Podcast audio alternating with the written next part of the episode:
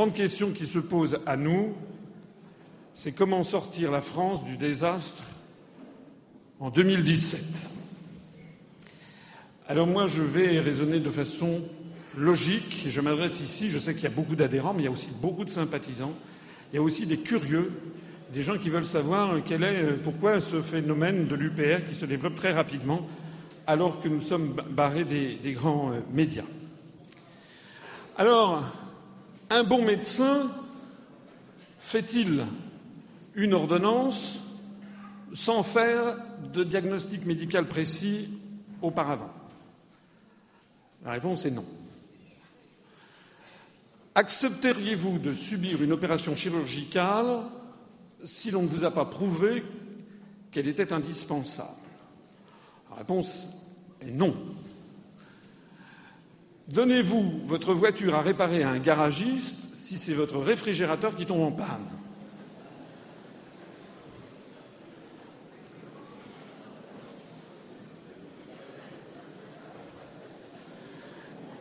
Je, dis ça parce que je pensais à ce qui s'est passé cet été, c'est-à-dire que alors que le nombre de chômeurs ne fait qu'augmenter de mois en mois, alors que la France est vendue par appartement, alors que nos libertés publiques sont en train de fondre comme neige au soleil, alors qu'on est en train d'être lancé dans une guerre potentielle avec la Russie, eh bien, toute la scène politique française s'est occupée du Burkini.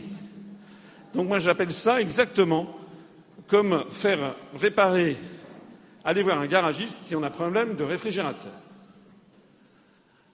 Achetez-vous un billet de train pour Perpignan si c'est pour aller voir vos amis qui habitent à Paris La réponse est non.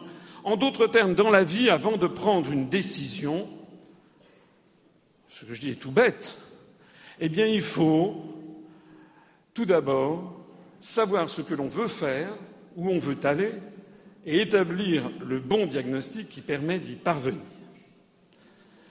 C'est du bon sens. En fait, le secret du succès de l'UPR, c'est tout simplement du bon sens. Alors, pour sortir la France du désespoir et du désastre, eh bien, il faut commencer par savoir ce que veulent les Français.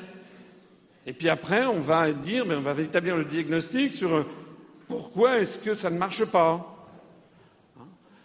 Qu'est-ce qui empêche d'obtenir les Français, que, que les Français obtiennent ce qu'ils veulent? Donc, quelques questions bêtes. Les Français veulent-ils que l'on démolisse leurs services publics La réponse est non.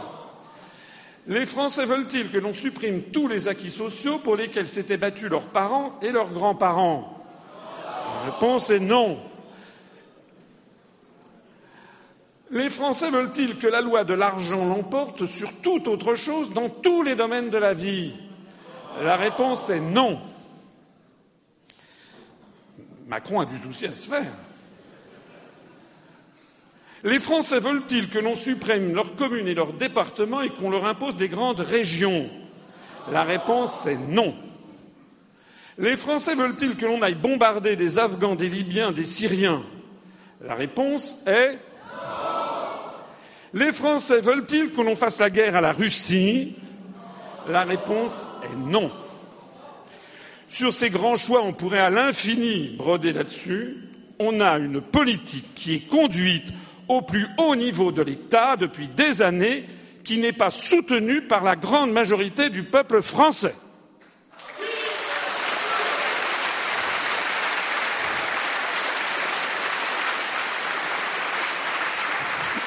Donc, les vraies questions que les Français doivent se poser, pourquoi toutes ces décisions sont-elles prises contre la volonté ultra-majoritaire du peuple français? Pourquoi la droite et la gauche prennent-elles ces mêmes décisions contre, contre le peuple français? Pourquoi les dirigeants politiques, une fois élus, prennent-ils ces décisions qui sont le contraire des promesses qu'ils ont faites dans leur programme électoral? Vous allez voir ce qui va se passer là, les, les jupons macrés, euh, Olvals et.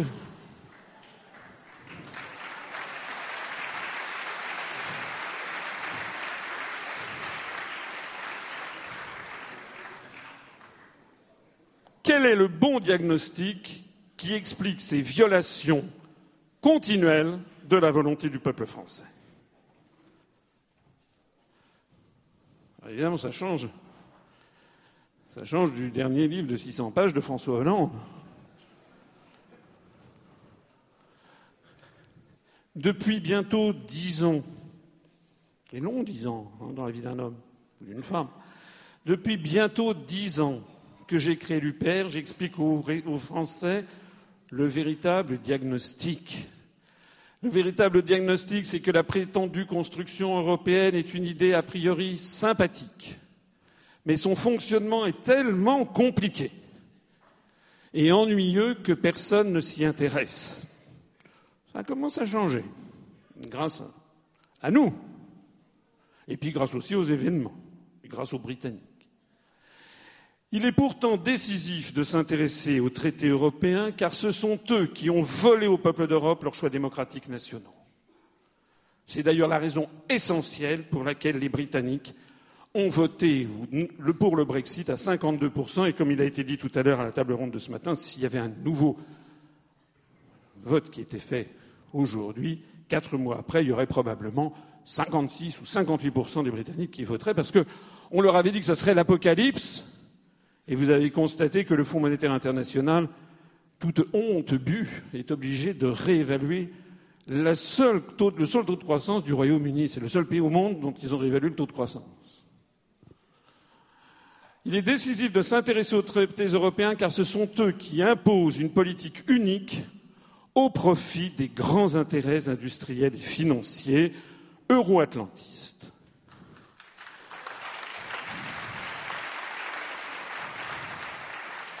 Il est décisif de s'intéresser aux traités européens car ce sont eux qui expliquent pourquoi la droite et la gauche trompent constamment les électeurs et font constamment la même politique que les Français rejettent.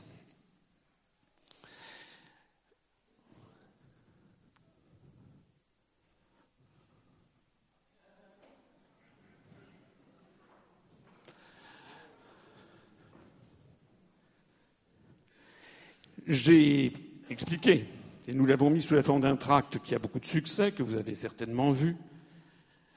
On essaye, et j'essaye depuis maintenant dix ans, de faire de l'éducation populaire, c'est-à-dire de tirer mes concitoyens vers le haut, non pas vers le bas.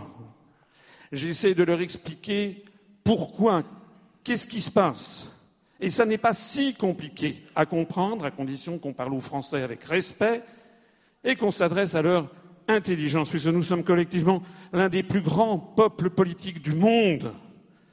Le français est un peuple politique.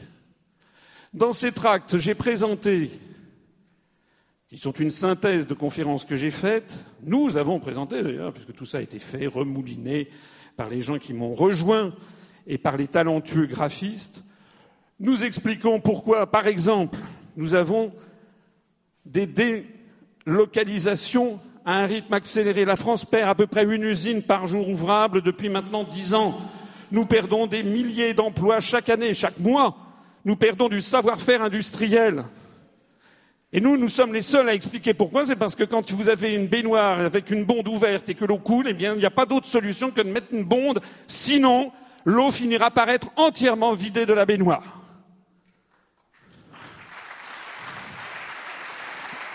Cette bonde, le retrait de cette bonde, c'est l'article 63 du traité sur le fonctionnement de l'Union européenne. Ceux qui me suivent savent peut-être qu'il y a environ un mois, il y a eu à Reims des assises du produire en France de M. Montebourg et Gégaud, de l'RPS et l'RPS. Ils avaient invité, paraît-il, les candidats à l'élection présidentielle. J'ai eu la surprise de voir parmi les candidats des gens qui ne cherchent absolument aucun parrainage. nous, on, s'est aperçu, il m'avait oublié. Il m'avait oublié alors que j'ai quand même été pendant des années membre de cabinet ministériel, je crois être un des grands spécialistes du commerce extérieur. J'ai même accompagné le ministre le 15 avril 1994 à Marrakech pour la signature des accords de l'OMC. J'ai accompagné François Mitterrand, Édouard Balladur, Jacques Chirac. J'ai préparé leur dossier pour aller dans de nombreux pays du monde. Je suis quelqu'un qui connaît bien les questions internationales. les questions diplomatiques et encore mieux les questions d'économie et de commerce. Je suis, j'ai créé un mouvement politique qui a fait 1%, près de 1% des suffrages en 2015.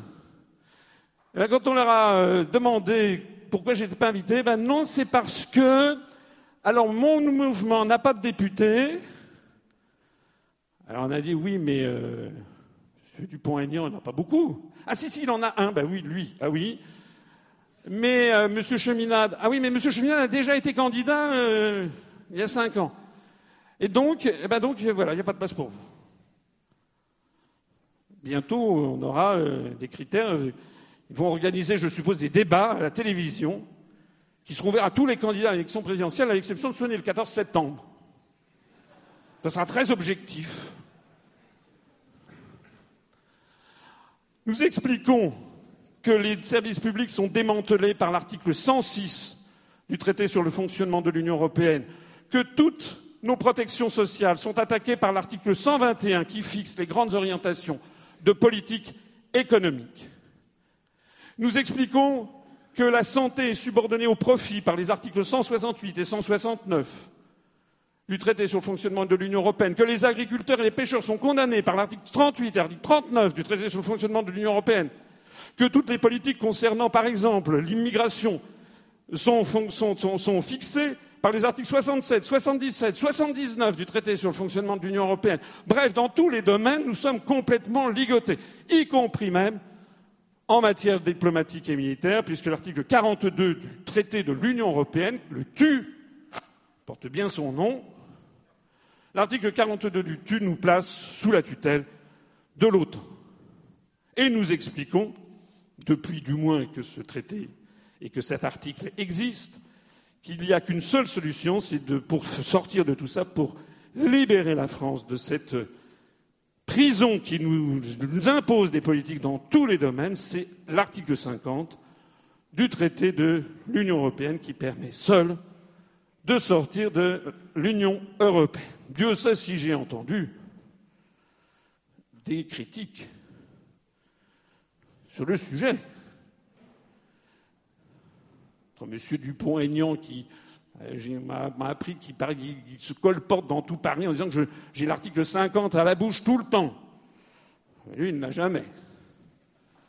D'ailleurs, il nous a dit récemment que lui, il ne voulait pas sortir de l'Europe du tout. C'est vrai. D'autres me disent, mais le Front National, Madame Le Pen, mais le Front National, effectivement, parle de l'article 50 en disant, avec l'article 50, on va renégocier les traités. C'est toujours vrai, hein. allez-y, allez voir.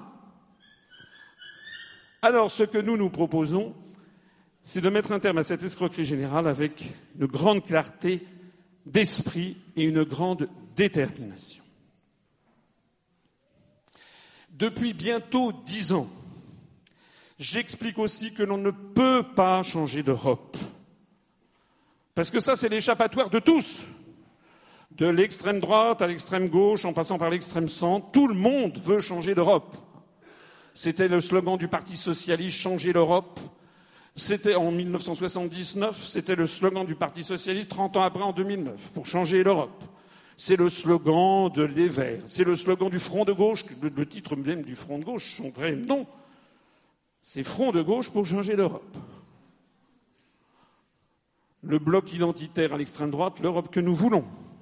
Oui à l'Europe, changeons d'Europe, dit M. De Villiers. Bruno Gollnisch veut changer d'Europe. M. Dupont-Aignan, ne subissons plus cette Europe, changeons-la. Non à la Constitution Giscard, oui à une autre Europe pour le PCF. Quant à Sarkozy, il veut changer d'Europe. C'est une idée originale. Ils ne sont pas d'accord entre eux déjà sur l'Europe qu'ils veulent. Ils ne sont même pas d'accord entre eux à l'intérieur du même parti politique, d'ailleurs.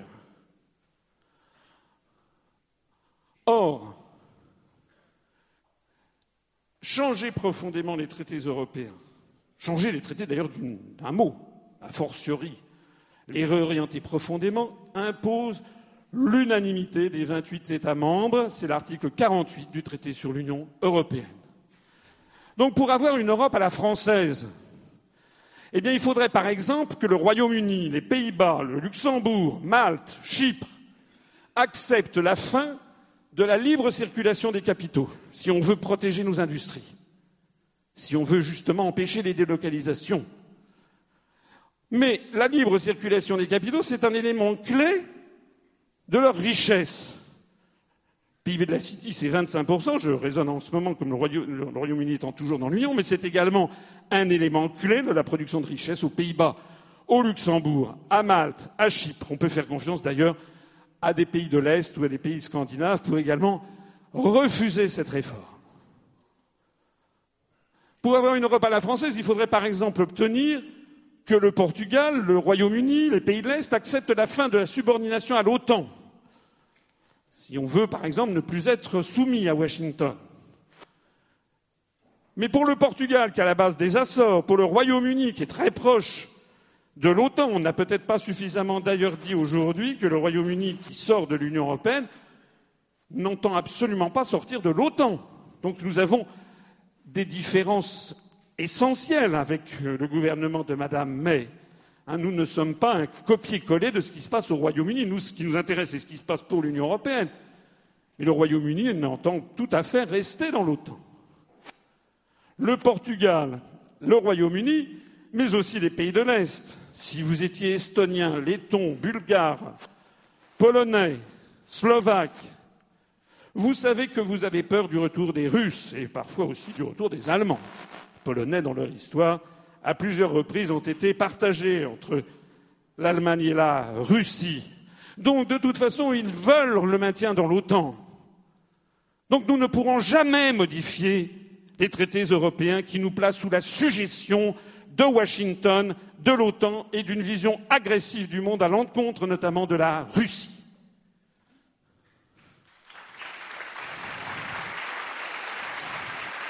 Si nous voulions une Europe à la française, en matière monétaire par exemple, où l'euro est trop cher par rapport à la compétitivité de nos produits et de notre économie, eh bien il faudrait que l'Allemagne la Finlande, les Pays-Bas, le Luxembourg acceptent une gestion beaucoup plus inflationniste de la Banque centrale européenne, alors que la solidité de la monnaie est au cœur même de leur consensus national, en particulier en Allemagne. Donc ils n'accepteront jamais une gestion beaucoup plus laxiste de l'euro qui nous permettrait d'avoir une monnaie plus faible sur les marchés internationaux. J'ai pris ici trois exemples essentiels les délocalisations, la défense et la diplomatie, la politique monétaire, sur ces trois sujets essentiels, on voit que déjà tout est bloqué, c'est un auto-blocage. Et tout le reste est à l'avenant. Donc, la probabilité mathématique que l'Union européenne adopte la politique proposée par des partis ayant 15% de chance de parvenir au pouvoir. Je ne dis pas des partis qui font 15% des voix. Un parti ayant 15% de probabilité d'arriver au pouvoir, ça veut dire qu'il arriverait euh, à peu près au pouvoir une fois tous les, tous les 6 ou 7 ans. La probabilité mathématique que l'Union européenne adopte la politique proposée par les partis ayant 15% de chance de parvenir au pouvoir dans chacun des 28 États, puisqu'il faut qu'il y ait les 28 États qui soient d'accord au même moment sur la même politique, ça peut être en première approximation estimé à 0,15 à la puissance 28, ce qui fait 0,853 10 puissance moins 23, ce qui fait très exactement une seconde tous les 37 milliards de milliards d'années.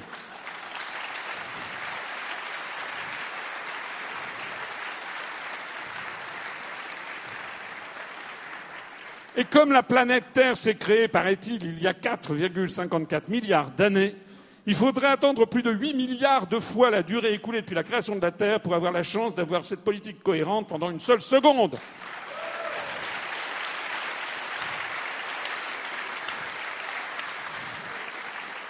Depuis bientôt dix ans, j'explique que notre appartenance à l'Union européenne, à l'OTAN, nous entraîne vers la guerre. Parce que tout le monde vous dit, j'y ai cru aussi quand j'étais étudiant, que l'Europe, c'est la paix. Eh bien non, l'Europe, c'est la guerre. L'idée même de construire l'Europe reflète une vision du monde passéiste. Nous sommes le seul mouvement politique à le dire. Tous les autres mouvements politiques français approuvent l'idée qu'il faudrait faire l'Europe, comme si c'était une évidence. Et le seul problème serait que ça aurait été pas bien, on aurait oublié quelque chose, comme quand on sort de chez soi, puis on a oublié de fermer la lumière. Comme si par inadvertance, on, avait laissé se produire quelque chose et qu'on allait remonter, et puis on allait éteindre enfin la lumière avant de sortir pour aller au cinéma. Qu'est-ce que c'est que cette histoire? Si l'Europe est comme elle est, c'est parce qu'elle ne peut pas être autrement. C'est parce qu'elle est la sédimentation, depuis 60 ans bientôt, de compromis de Luxembourg, en blocage bruxellois, de nuits de marathon à Strasbourg, en euh, crise à Francfort et j'en passe. C'est par la fruit de ces Il y a eu toutes ces crises, toutes ces oppositions, avec d'ailleurs de plus en plus de pays, qu'on est arrivé à ce précipité fatal, comme on dirait en chimie, que sont les traités européens actuels, qu'on ne peut plus toucher d'ailleurs une virgule sans que tout l'édifice s'écroule. Cette idée de construire l'Europe reflète une vision du monde passéiste, anxieuse, méfiante, marchande et guerrière de l'univers. En fait, c'est une vision du XIXe siècle. en fait, ça remonte à bien plus loin. Les prémices déjà de l'idée d'une construction européenne, on les trouve chez Dante Alighieri, qui était gibelin. C'est au début du XIIIe siècle. On peut avoir le projet de l'abbé Dubois, on peut avoir le projet de Sully, on peut avoir des quantités de projets qui ont émaillé le Moyen Âge, puis l'âge classique. Et puis on a le discours de Victor Hugo de 1849 au Congrès de la paix qui propose les États-Unis d'Europe. C'est un monde qui considère que l'Europe est le centre du monde. Vouloir construire l'Europe, c'est en fait vouloir construire le monde. L'Union européenne nous place sous la subordination de l'OTAN, donc de Washington et des anglo-saxons par l'article 42. L'Union européenne nous coupe de ce qui fait justement la puissance et la force de la France, c'est-à-dire ces anciennes colonies que nous avons décolonisées, mais où nous avons laissé notre langue et avec lesquelles nous avons des liens familiaux, culturels, linguistiques, commerciaux, économiques dans tous les domaines, c'est-à-dire notamment les pays de la francophonie. L'Union européenne nous coupe non seulement des pays de la francophonie, mais de tous ces pays du monde qui se, tournaient, allais-je dire, vers la France depuis des siècles, comme une espèce d'autre Occident. Le Liban, la Syrie, où M. Hollande fait tous ses efforts pour détruire une influence française qui remonte à 1526 lorsque François Ier avait fait alliance avec Soliman le Magnifique. La présence de la France en Amérique du Sud, tous les pays latino-américains, les pays bolivariens, qui se sont, qui ont proclamé leur indépendance de l'Espagne à partir du début du XIXe siècle et qui ont repris à leur compte tous les idéaux et même les symboles de la Révolution française. Je rappelle que Francesco de Miranda, qui, allait être un adjoint de Bolivar, a participé à la bataille de Valmy le 20 septembre 1792. Et combien de pays africains, combien de pays du monde arabe, combien de pays à travers le monde se tournaient et se tournent un peu encore vers la France comme étant le pays des droits de l'homme, le pays qui dit autre chose que les autres, un peuple incomparable. Combien, dans combien d'endroits y a-t-il eu des révolutions où certains révolutionnaires sont morts en chantant la Marseillaise. C'est tout ça que l'Union européenne est en train de détruire. L'Union européenne est en train de nous ligoter dans un tout petit périmètre qui va de la Laponie finlandaise à l'Algarve portugaise. Et si vous avez des amis comme j'en ai, vous en avez certainement, vous vivez peut-être d'ailleurs dans ces pays, si vous avez des amis qui vivent en Russie, en Amérique latine, dans le monde arabe, en Afrique, en Chine, ils vous disent Mais qu'est-ce que vous êtes en train de devenir? La grande France. Vous êtes en train de devenir, de disparaître de la surface du monde. Vous êtes en train de devenir le paillasson des États-Unis. Vous n'avez pas honte C'est comme ça qu'ils vous disent, puisqu'il y en a beaucoup qui aiment.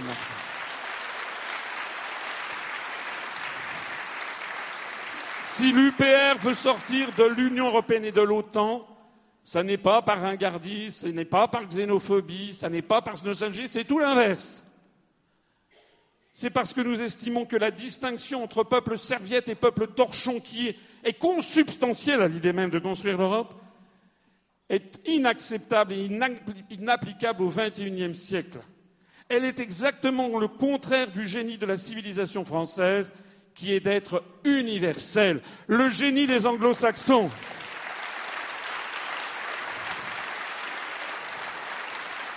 Le génie des anglo-saxons, c'est le communautarisme, le génie de la France, c'est l'universel.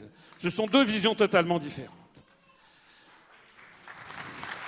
Et si nous voulons sortir de l'Union européenne et de l'OTAN, c'est parce que cette construction nous mène à accepter une privatisation du monde à outrance. Or, nous refusons, nous, la privatisation du monde.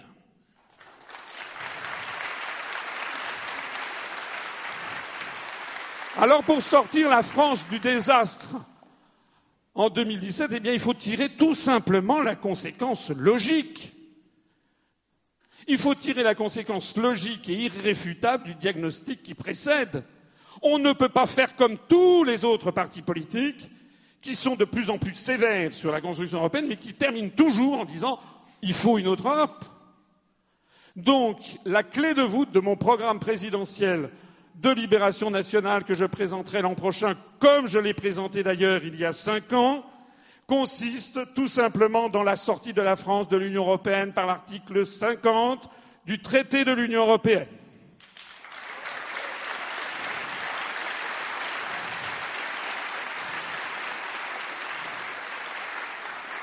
Je cite souvent cette, cette formule amusante et assez profonde en fait de Talleyrand, le diable boiteux, celui qui fut ministre des Affaires étrangères depuis euh, le directoire euh, sous le consulat, puis sous euh, l'Empire, puis sous la première restauration, puis sous les 100 jours, puis sous la deuxième restauration, et dont Napoléon disait que c'était une merde dans un bas de soie. Talleyrand était effectivement peut-être un. Il, il savait naviguer, mais il avait dit cette formule assez drôle qui vaut aussi bien dans la vie personnelle que dans la vie professionnelle. Il avait dit, et dans la vie diplomatique, et dans la vie politique, la seule façon de dire oui, c'est oui. Toutes les autres veulent dire non.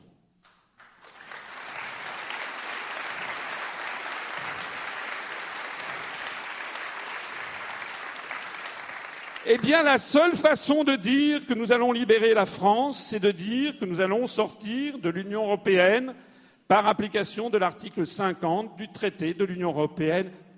Point. Toutes les autres formules veulent dire que l'on n'en sort pas.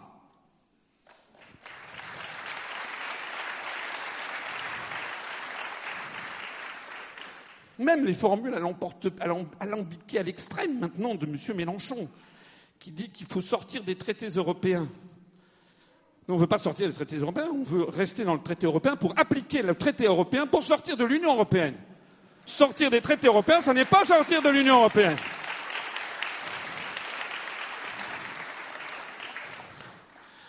La deuxième direction, c'est évidemment la sortie de la France de l'euro et le retour au franc, ce qui impose juridiquement de sortir de l'Union européenne. Je rappelle à ce propos que le franc, qui est apparu, comme vous le savez, vous le savez si vous avez écouté mes conférences, ma conférence sur l'histoire notamment, est apparu en 1360 pour payer la rançon, pour récupérer Jean II, dit Jean le Bon, qui avait été fait prisonnier pendant la guerre de Cent Ans à la bataille de Poitiers de 1356, ce qu'on appelle la deuxième bataille de Poitiers, la première étant celle plus connue de, 13, de 732 de Charles Martel. Et donc le franc représentait le roi à cheval, se galopant, sortant de sa prison. Et ça voulait dire le franc, le libre, le libre à cheval, le franc à cheval. Le franc, ça veut dire le libre. Et il est assez fascinant de constater que dans notre histoire, et en particulier dans notre histoire monétaire, lorsque le franc est apparu, c'était lorsque les Français ont récupéré leur souveraineté. Le franc a disparu sous Louis XIV au moment de l'imposition de la monarchie absolue, c'est-à-dire de la dictature. Et puis le franc est réapparu à la Révolution avec le franc germinal lorsque les Français ont récupéré leur démocratie. Et puis le franc a disparu en 2002. Et avec le franc qui a disparu, c'est notre liberté, notre souveraineté, notre démocratie qui ont disparu. Oh Ça n'a pas été présenté comme ça. On fait croire aux gens que puisqu'il y a pluripartisme, nous serions en démocratie. Mais comme je l'ai fait remarquer récemment sur une radio, la démocratie, ça n'est pas le pluripartisme, et réciproquement. En République populaire de Chine, aujourd'hui, il y a neuf partis politiques. Sous l'Allemagne de l'Est de jadis, sous Eric Honecker, il y avait trois partis politiques. Si tous les partis politiques disent à peu près la même chose, c'est exactement ce qui se passe, c'est le concept de opposame, comme ils disent aux États-Unis, eh bien, c'est une dictature qui ne dit pas son nom. D'ailleurs, si on nous donne le choix entre Sarkozy et Juppé, ou entre Juppé, Sarkozy et Valls ou Hollande, vous savez bien qu'en fait, il n'y a plus de choix.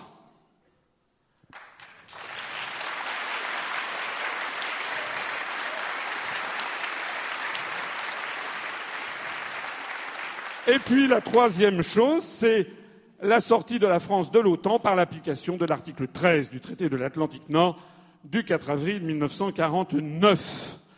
Ah. Nous sommes le seul mouvement politique, je suis le seul responsable politique à le dire.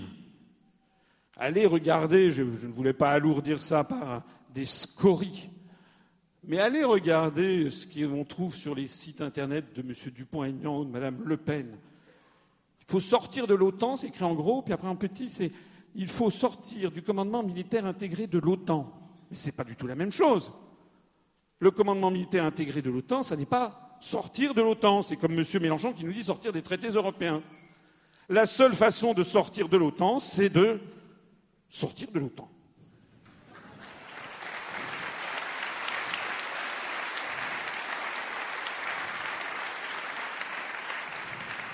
En attendant, et croyez-moi à ceux qui me font confiance, et je me félicite de voir qu'il y en a de plus en plus nombreux qui me font confiance, et ils ont raison, puisque je suis désolé de le souligner, mais mes raisonnements n'ont jamais été pris en défaut depuis dix ans. C'est quand même beaucoup. Je crois, faites-moi confiance, il n'y a pas d'autre solution que ce que je vous dis. C'est-à-dire que si en 2017, nous votons pour Pierre, Paul ou Jacques qui ne propose pas ce programme, eh bien nous allons continuer à entraîner la France dans l'anéantissement. Alors, notre triple sortie, Frexit, Frexit de l'Union européenne, Frexit de l'OTAN, Frexit de l'euro, c'est ce qui fait notre marque de fabrique, ce qui est la clé de voûte du programme présidentiel. Mais mon programme n'est pas seulement celui-ci. Il ne se réduit pas à ces trois choix stratégiques de la même façon que le programme du Conseil national de la résistance de 1944 ne se réduisait pas uniquement à leur chasser les Allemands hors de France. Même si, je ne sais pas si certains d'entre vous ont lu le programme du CNR, qui est assez court en fait, il y a deux parties. La première partie concerne le fait que les Français doivent chasser les troupes allemandes du territoire national.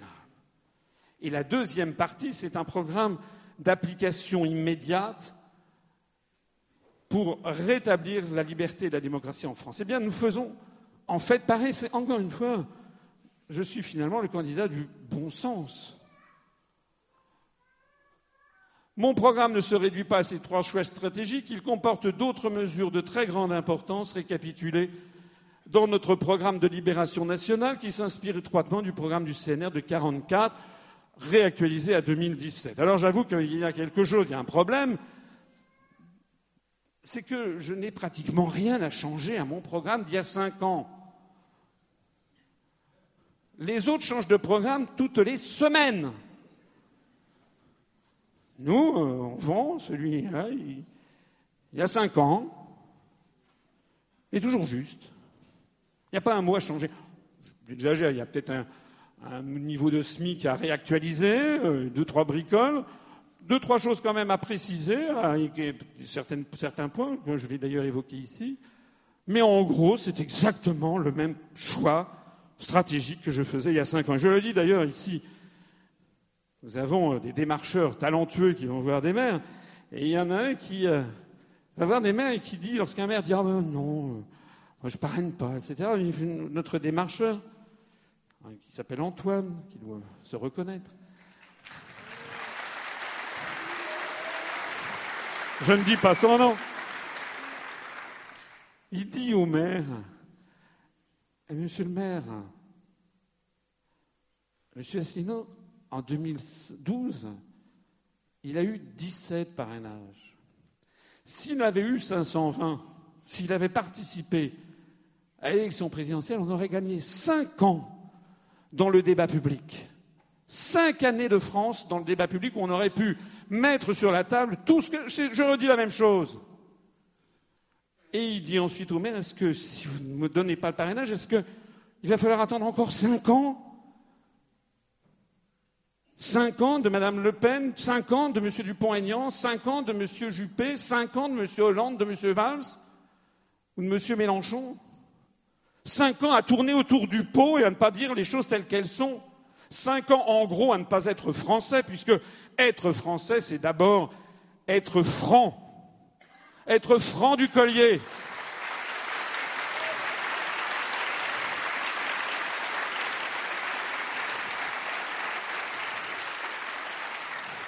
Être français, c'est s'exprimer clairement, comme Nibola Boileau, hein, dans son, son, art poétique. Ce qui se conçoit bien s'énonce clairement, et les mots pour le dire arrivent aisément. Voilà.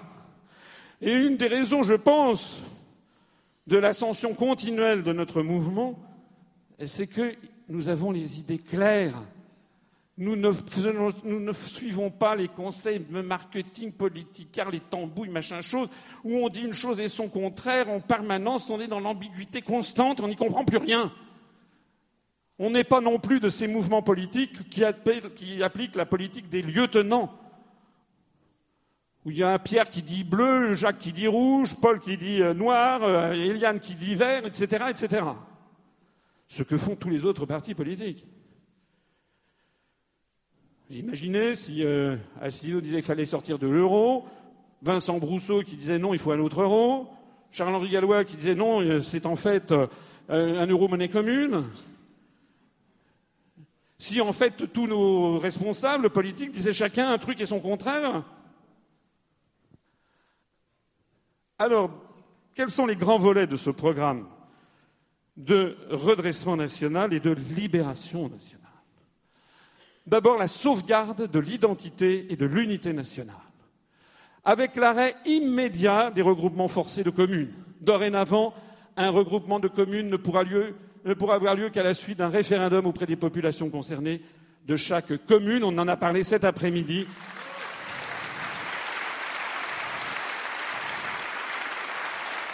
Il y a une volonté de détruire l'âme de la France. Nos communes sont les héritières des paroisses d'Ancien Régime, des paroisses qui remontent au Moyen Âge. Il y a dans cette volonté de faire au forceps 25, 28, 30, 40 communes, la volonté d'avoir la même granulométrie qu'aux États-Unis d'Amérique avec des comtés et un shérif à leur tête, eh bien nous nous disons non et nous mettrons un terme immédiat à ces fusions de communes forcées contre la volonté des populations.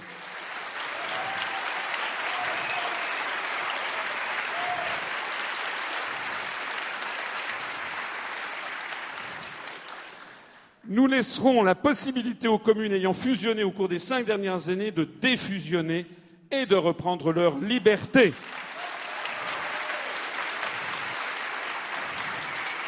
Ça sera par exemple l'application de l'article 50 au niveau des communes. Une fois, j'ai vu un maire qui m'a dit spontanément, au bout d'une demi-heure de conversation, qui m'a dit écoutez, on est 28 communes, ça ne marche pas.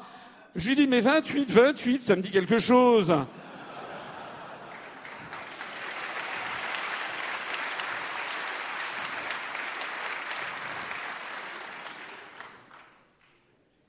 Il a parrainé.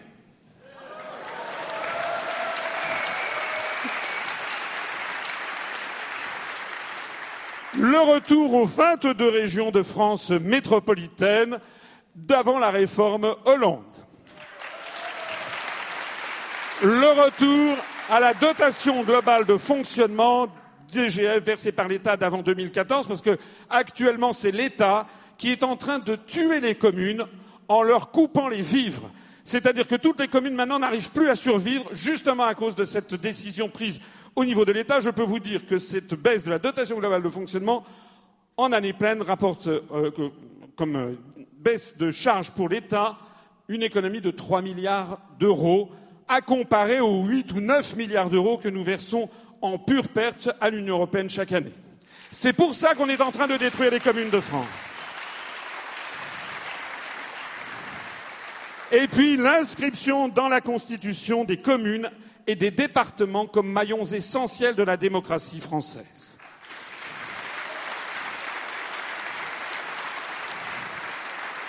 Je rappelle à cet égard que les départements français ont été conçus en 1790.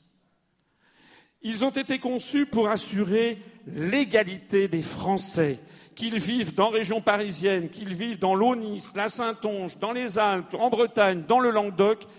Nos ancêtres, au moment de la Révolution française, ont voulu que tous les Français soient égaux devant la loi et qu'ils aient tous le même service public. C'est notre génie le génie anthropologique français qui est un peuple égalitariste.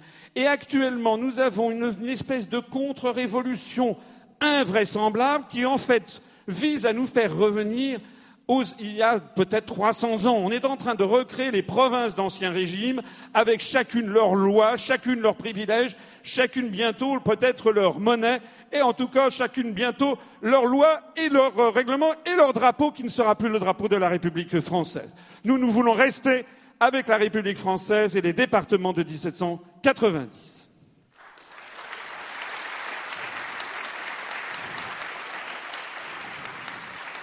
Le programme que je présenterai, ce sont des réformes constitutionnelles de grande ampleur, avec d'abord la démocratisation et la professionnalisation du Conseil constitutionnel et du Conseil supérieur de l'audiovisuel. Je renvoie Ceci figurait dans mon, programme d'il y a cinq ans. Ça n'est plus tolérable que les juges suprêmes en France, que ce soit des institutions au Conseil constitutionnel ou que ce soit de l'égalité de traitement dans les grands médias nationaux, que ceci soit confié à des gens qui sont nommés sans aucune condition de compétence, de neutralité ou autre, sont nommés par le président de la République le président de l'Assemblée nationale et le président du Sénat, ça n'est pas possible.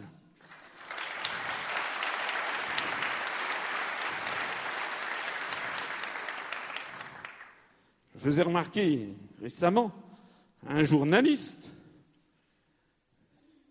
qu'est-ce qu'on dirait en France si le responsable d'une autorité russe chargée de faire respecter la pluralité politique dans les grands médias russes était un ancien collaborateur immédiat de Poutine? Les gens, imaginez. C'est le cas. Le président du CSA, M. Olivier Schramek, est l'ancien directeur de cabinet de Lionel Jospin, Premier ministre du gouvernement socialiste français. Et c'est lui qui décide, avec des gens qui sont nommés de la même façon, qui décide de la vie ou de la mort médiatique d'un mouvement politique comme le vôtre, qui est en pleine ascension et qui n'a toujours pas droit à une seconde sur les télévisions publiques que nous finançons collectivement.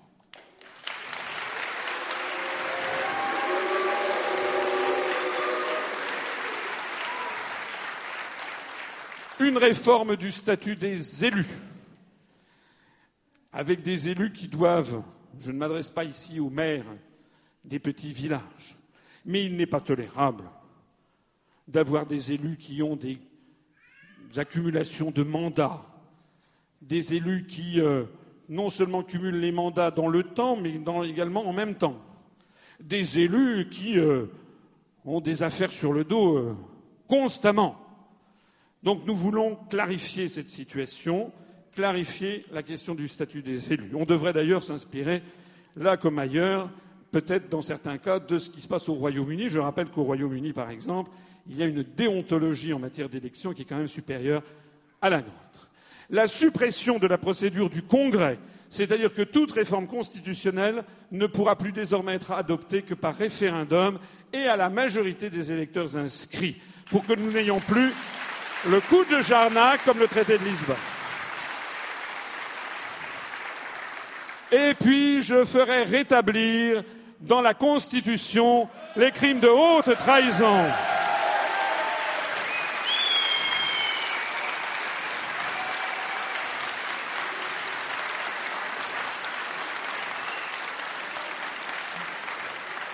qui a été supprimé par la loi constitutionnelle 2007 238 du 23 février 2007, quelques semaines avant l'élection de votre ami Nicolas Sarkozy à la présidence de la République.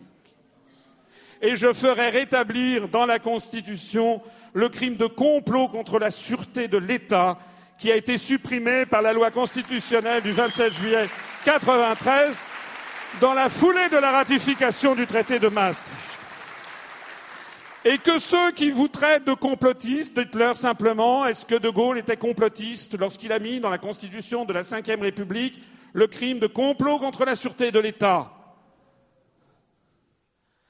Et demandez-leur, est-ce qu'il ne faut pas avoir une idée derrière la tête pour faire retirer de notre, de notre texte le plus fondamental le crime de haute trahison et le crime de complot contre la sûreté de l'État, d'ailleurs que nous préciserons, je l'ai déjà dit, dans mon programme, on détaillera ceci, on l'étendra non seulement au président de la République, mais aussi aux ministres.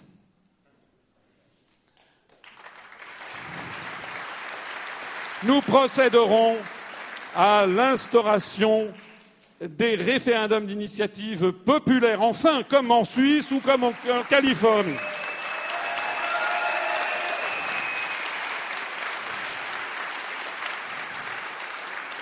Nous pratiquerons la reconnaissance pleine et entière du vote blanc.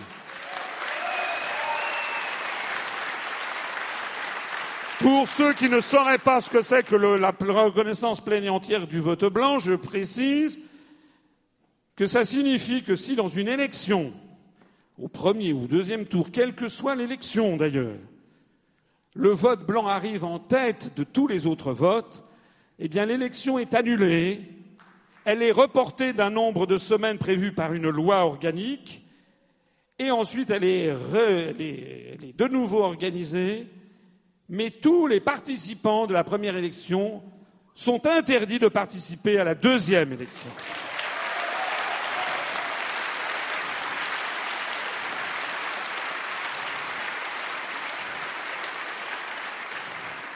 Vous imaginez? Imaginons que les médias fassent tout c'est d'ailleurs ce qu'ils sont en train de faire. Tout pour qu'on ait un deuxième tour dans 2017 entre Mme Le Pen et M. Juppé, eh bien, nous appellerions à voter blanc, et s'il y avait 60% de blancs, eh bien, on serait obligé de refaire l'élection présidentielle, et Mme Le Pen et M. Juppé ne pourraient plus se représenter.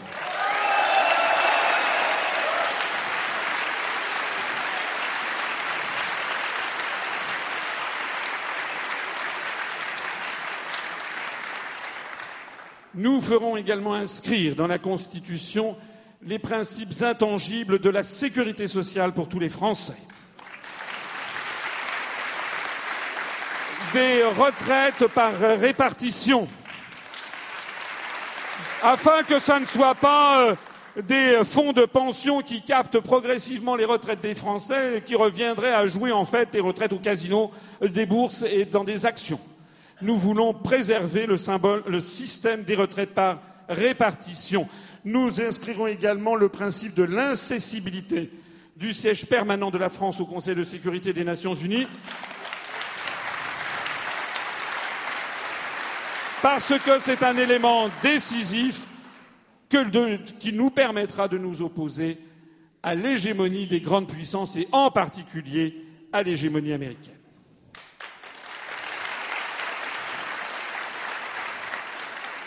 Pour raisonner, pour parler comme nos aïeux du Conseil national de la résistance, nous procéderons à l'éviction des féodalités économiques et financières de la conduite de l'économie. Cette formule, féodalités économiques et financières, est un copier-coller direct du programme du Conseil national de la résistance, dont je rappelle qu'il regroupait autour de lui toutes les familles politiques françaises, des communistes nombreux, des socialistes, des chrétiens sociaux, des gaullistes, il y avait des patrons, il y avait des ouvriers. C'est même mis dans la première page du programme du CNR, l'Union des patrons et des ouvriers. Ce n'est pas un programme marxiste d'ailleurs. Il y avait même d'ailleurs l'extrême droite de la cagoule. Charles de Gaulle avait demandé à Jean Moulin expressément qu'il y eût aussi des représentants de l'extrême droite, mais tous étaient d'accord sur une chose c'était qu'il fallait chasser les nazis et rendre à la France sa souveraineté nationale. Il y avait aussi en France, dans les années 40, où ils n'étaient pas nombreux, mais il y avait aussi une extrême droite anti-allemande, et puis il y avait aussi une gauche, et elle était très nombreuse, pro-allemande. Je rappelle d'ailleurs que Marcel Déat et autres étaient justement des gens ou euh, Laval d'origine de gauche. En, d'autres termes, le programme du CNR dont nous nous inspirons est un programme au-delà du clivage droite-gauche, parce qu'en s'étant troublé lorsque la France a perdu sa souveraineté, l'expérience montre que l'on trouve des résistants dans tous les partis et qu'on trouve des collabos dans tous les partis.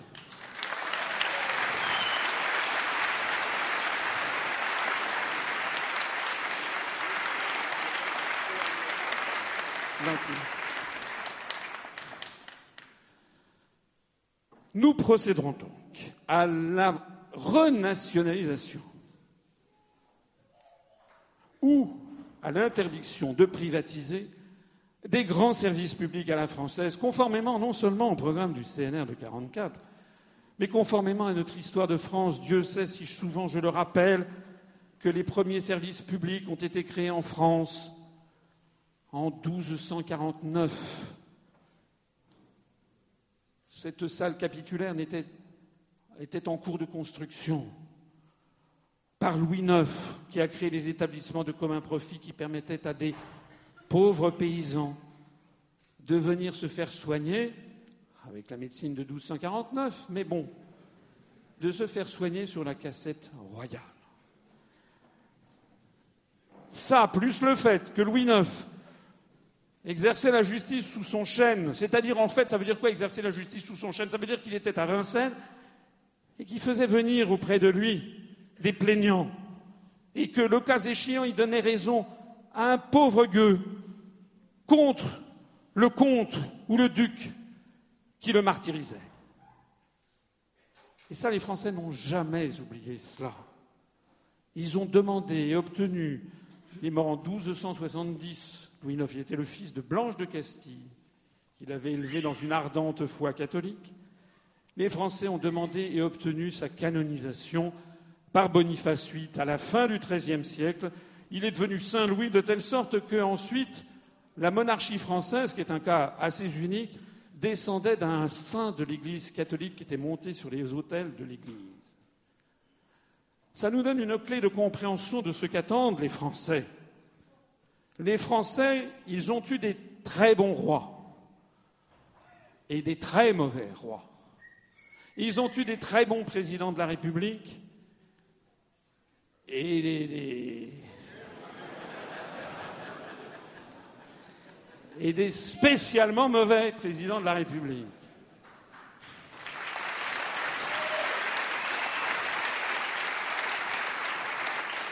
Et la ligne de partage entre les bons rois, les bons présidents, et puis les mauvais rois et les mauvais présidents, c'est tout simplement, elle est assez simple, c'est qu'un bon roi ou un bon président, c'est quelqu'un qui se met au service du peuple français contre les féodaux de son époque.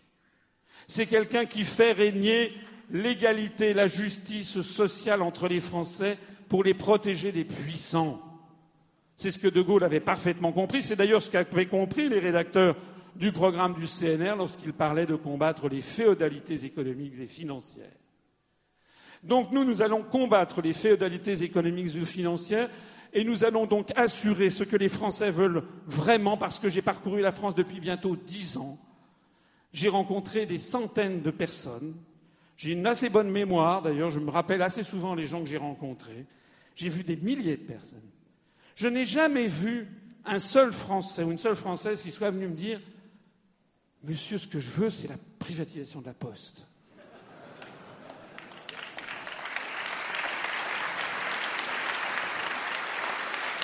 Donc, nous renationaliserons ou nous interdirons de privatiser EDF.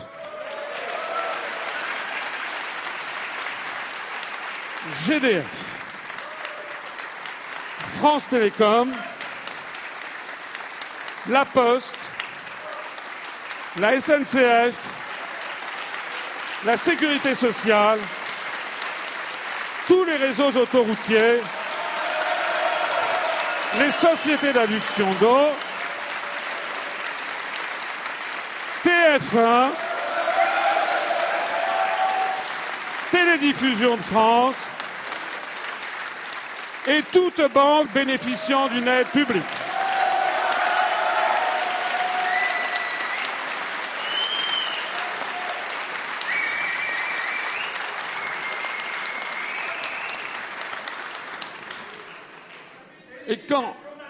Et quand je dis cela, et quand je dis cela, quand je dis cela, je n'ai pas le sentiment de dire des choses extravagantes, puisque ce programme est un programme de simple retour, en fait, au programme du CNR. C'est un programme qui est beaucoup moins allant que le programme commun de la gauche de 1972, par exemple, qui avait prévu de, nationaliser toutes les banques, de privatiser tout un grand nombre d'industries. Donc ça n'est pas normalement, ça ne devrait pas être un programme jugé spécialement à gauche. C'est le programme sur lequel s'est bâti le consensus social français pendant les Trente Glorieuses. Je rappelle que le CNR, il y avait effectivement un certain nombre de forces de gauche qui étaient au CNR, mais le président du CNR, c'était Charles de Gaulle soi-même. Mais c'est vrai qu'avec un tel programme, on a l'impression d'être quasiment maintenant devenu à l'extrême, extrême, extrême, extrême gauche. Ce qui n'est quand même pas mon genre.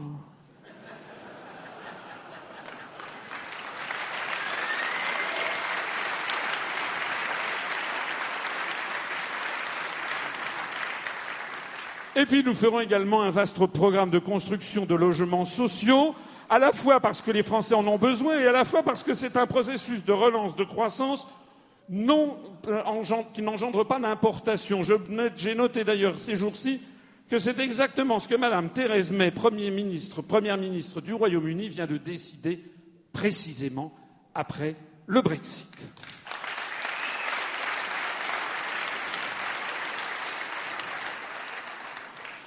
Le rétablissement des libertés publiques et de la liberté d'expression pluraliste des opinions, avec le refus du mandat d'arrêt européen, évidemment d'ailleurs, puisqu'on sera sorti de l'Union européenne, mais précisons-le quand même, le rétablissement du secret des, du secret des correspondances.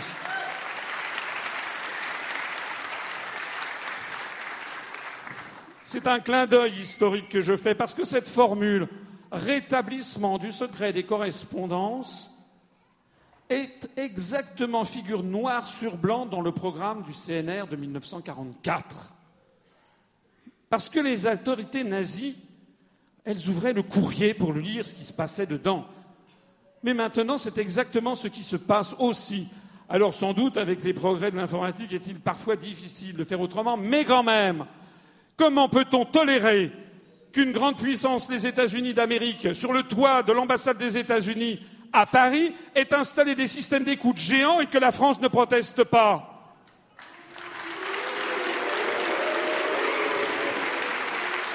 Comment peut-on tolérer que l'Élysée, les principaux ministères aient été écoutés par les États-Unis d'Amérique sans que la France n'ait rappelé son ambassadeur et expulsé l'ambassadeur des États-Unis à Paris?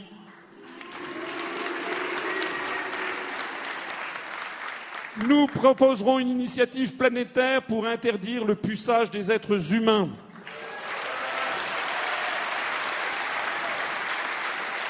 Nous procéderons en urgence au réencadrement de l'état d'urgence. Parce que maintenant, nous allons vivre finalement en état d'urgence permanent. C'est absolument inadmissible dans une société prétendue démocratique.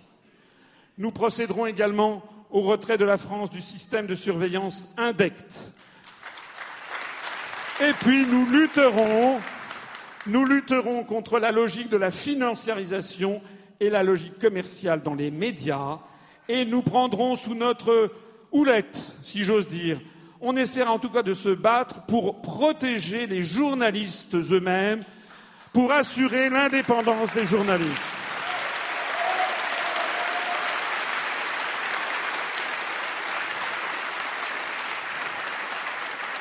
Ne vous y trompez pas. Beaucoup de journalistes nous regardent. Beaucoup tous les journalistes politiques français nous connaissent.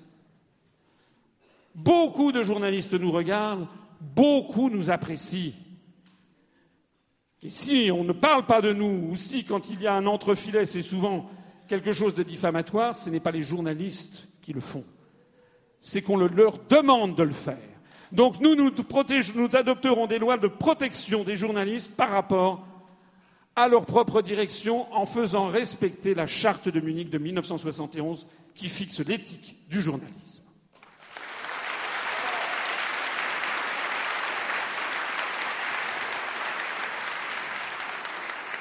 Nous donnerons la priorité à l'enseignement des savoirs fondamentaux et à l'ouverture culturelle sur l'ensemble du monde, avec le retour à l'école républicaine, la maîtrise pour tous, de la lecture, de l'écriture, du français, de notre histoire nationale, de la géographie et des mathématiques. Nous procéderons aussi, non seulement à l'école, mais dans les grands médias, surtout avec TF1 renationalisé. Il ne s'agit pas d'avoir la télé du pouvoir. D'ailleurs, on aura réformé le CSA pour que justement il n'en soit pas ainsi. Pour que justement toutes les familles politiques puissent avoir un accès à la grande chaîne de télévision de formation publique qui s'appelle TF1. Mais moi, je ne veux pas que TF1, qui est l'outil numéro un de formation de l'opinion publique française, soit aux mains de mains privées du groupe Bouygues dans lesquelles il y a 20%, 25% de fonds américains, de American Funds. Ça, ça n'est pas possible.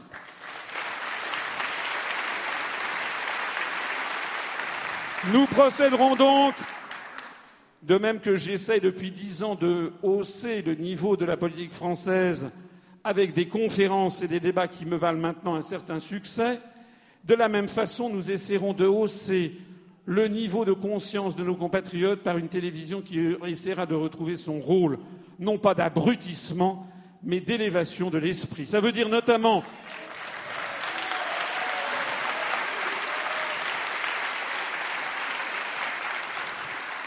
Une ouverture culturelle sur la culture française classique. Combien de jeunes qui actuellement ont, mettons, 17, 18 ans, combien de jeunes Français ont-ils déjà vu une pièce de Molière?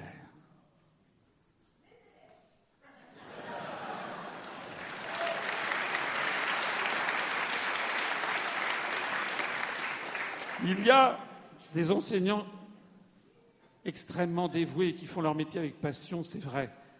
Mais je parle de l'élève qui est un petit peu en échec scolaire, qui traîne un peu dans les cages d'escalier. Qu'est-ce qu'il trouve chez lui comme nourriture intellectuelle? A-t-il vu déjà une pièce de Fédot de la... Oh, je dis pas tous les jours, hein. On en est loin. C'est même pas une fois tous les dix ans. De la même façon, d'ailleurs, qu'il faut aussi connaître notre patrimoine cinématographique. Combien voit-on encore de films français des années 20, des années 30, des années 40, des années 50 Maintenant, c'est un océan de production hollywoodienne. Eh bien, ça, ça n'est pas possible non plus, parce que ça, ça s'appelle le viol d'un peuple, le viol de son imaginaire collectif.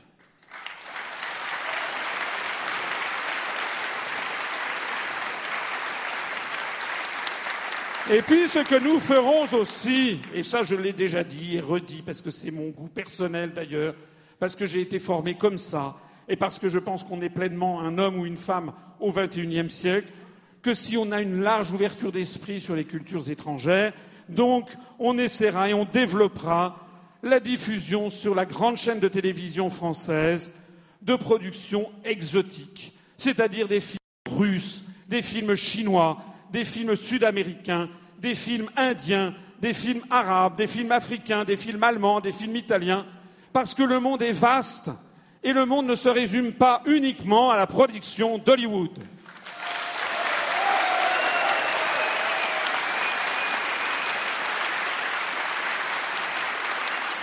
Ce sera d'ailleurs conforme à la volonté, au génie français de l'universel, je le disais tout à l'heure. Nous, nous sommes pour l'universel. Actuellement, nous ne sommes pas en processus de mondialisation, nous sommes en processus d'américanisation forcée.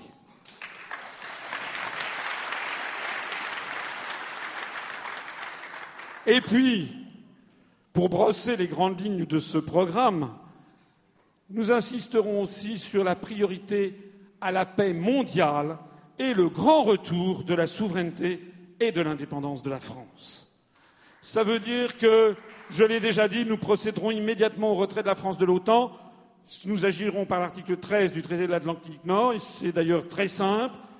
Si vous voulez vous retirer de l'OTAN, vous devez notifier alors moi j'ai trouvé ça assez extraordinaire. D'ailleurs, je crois qu'il fallait notifier au secrétariat de l'OTAN, qui se, en général c'est comme ça que ça se passe pour les traités internationaux, euh, qui siègent les, comment dirais-je les, le, siège de l'OTAN se trouve à Bruxelles. Donc je pensais qu'il fallait notifier au siège à Bruxelles. Mais non, pas du tout. C'est précisé dans l'article 13, un pays qui veut sortir de l'OTAN doit le notifier au gouvernement des États-Unis d'Amérique. Comme quoi, vous voyez que dans un traité multilatéral, eh bien, il y a quand même un pays qui est plus égal que les autres.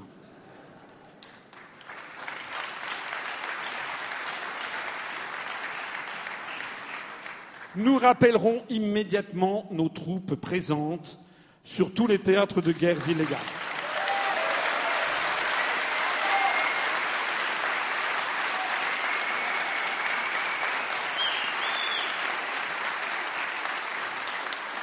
Nous redonnerons tout son pouvoir à l'ONU, enfin nous essaiera de faire tout notre possible pour redonner à l'ONU tout son pouvoir dans l'esprit de sa charte fondatrice. Ne vous méprenez pas.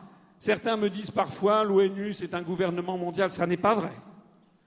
Relisez la charte des Nations Unies, il est précisé noir sur blanc que chaque État a le droit de poursuivre sa voie originale vers le développement. Que l'ingérence dans les affaires intérieures d'un autre État sont illégales au regard du droit international, que tous les différends doivent être réglés de façon pacifique par la Cour internationale de justice et que tous les peuples ont le droit inaliénable à disposer d'eux-mêmes. Eh bien, ces principes restent encore valables.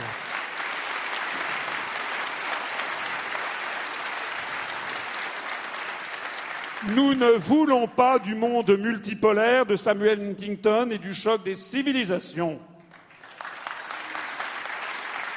Nous voulons d'un concert des nations, des nations ayant maintenant atteint le troisième millénaire, où les gens sont capables d'être des adultes, de se parler entre adultes, de se respecter, de protéger, on parle beaucoup de la protection de la diversité biologique, hein, la lutte contre la disparition des espèces végétales et animales. Il faut absolument protéger la diversité biologique, il faut aussi protéger la diversité des peuples et des nations. Il ne faut pas que nous laissions à nos arrière-petits-enfants une planète où tout le monde mangerait de la junk food et parlerait l'américain.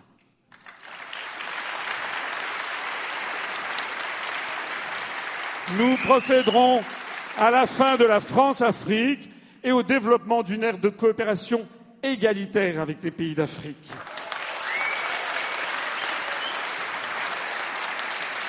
Pays d'Afrique avec lesquels nous devons rester dans des liens les plus étroits possibles, je vous rappelle, et c'est un message d'espoir que je vous lis, un bon message, c'est que la langue française est une langue en pleine expansion au niveau mondial. Il y avait 180 millions de francophones en 1900, euh, excusez-moi, en 2000, 190 millions de francophones en 2000. On estime qu'en 2015, il y en a 240 millions. 50 millions de plus en 15 ans de francophones. Et si les tendances continuent comme ça, en 2060, allez regarder les statistiques de l'Office international de la francophonie, en 2060, la langue française pourrait se hisser au troisième rang mondial des langues les plus parlées après le mandarin et l'anglais, avec peut-être 600 à 700 millions de francophones, une langue à 90% africaine d'ailleurs. Et pourquoi ceci? Parce que, en ce moment, tous les pays d'Afrique francophone qui connaissent, sont les pays qui connaissent la plus forte démographie, sont aussi aspirés dans le cycle du développement, et que beaucoup de jeunes de ces pays sont attirés par la langue française parce que c'est ce qui leur permet d'avoir accès notamment à Internet. Je signale que sur Google, sur eBay, sur Facebook, sur Yahoo, sur ces grandes plateformes web mondiales, la langue française se classe en gros deuxième, troisième, quatrième ou cinquième langue déjà la plus utilisée au monde.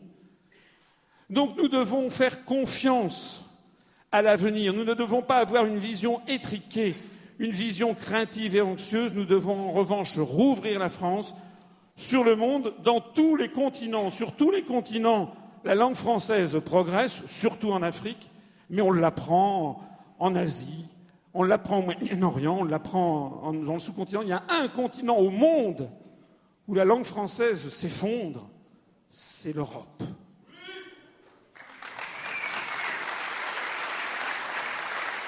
Et puis nous voudrons renouer aussi une politique d'amitié et de coopération de la France, eh bien, conforme à son génie universel, c'est-à-dire une grande politique d'amitié et de coopération avec la Russie, avec la Chine, avec le monde arabe, et avec le monde latino-américain.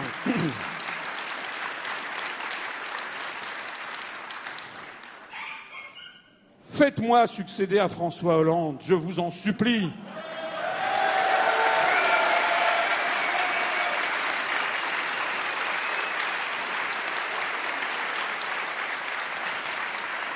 Vous imaginez ce qu'il penserait de Moscou à Pékin et de Buenos Aires à New Delhi? Si c'était moi qui succédais à Hollande.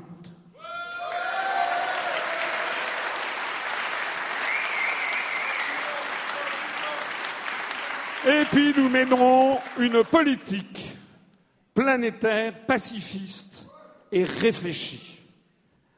Pacifiste et réfléchie, veillant à donner notamment à l'espace francophone mondial une véritable dimension politique et, j'ose le dire, non alignée.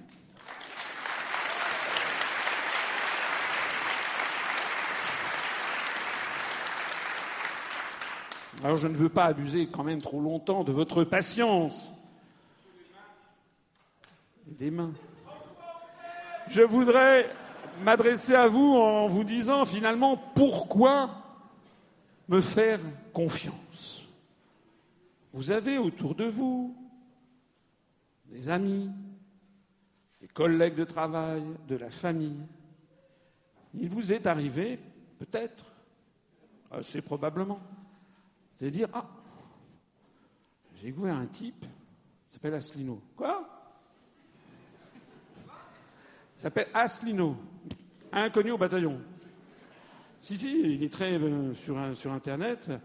Ah non, moi, je sais pas, moi j'ai jamais entendu parler de ça, jamais vu dans le Monde, dans le Figaro, pas entendu parler sur TF1, euh, France Inter, non, je sais pas ce Qu'est-ce que tu nous as encore trouvé Eh bien, ce type, euh, il fait des conférences, Formidable.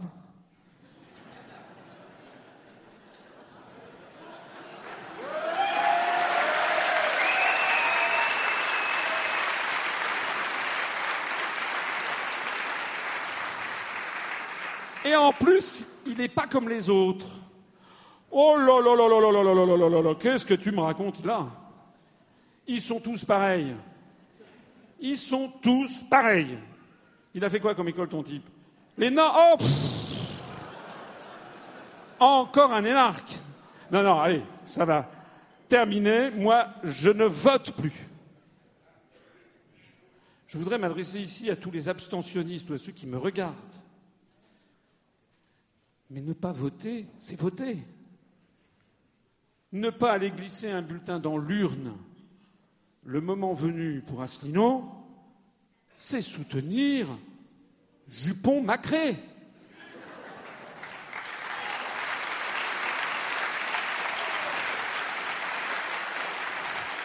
Alors, pourquoi me faire confiance? Eh bien, comme je posais les questions, vous savez, j'adore les questions bêtes, c'est une de mes marques de fabrique. Pourquoi je vous posais des questions bêtes au début, je vais vous en poser maintenant. Est-ce que vous vous feriez soigner par un médecin qui n'aurait pas fait d'études de médecine? Oui. Est-ce que vous monteriez dans un avion dont le pilote n'aurait pas son brevet de pilotage? Est-ce qu'une entreprise embaucherait comme responsable commercial quelqu'un qui refuse d'aller rencontrer ses clients? D'ailleurs, au passage, je peux vous dire qu'il n'y a pas beaucoup de candidats à l'élection présidentielle qui en aient fait autant depuis dix ans pour aller voir ses compatriotes.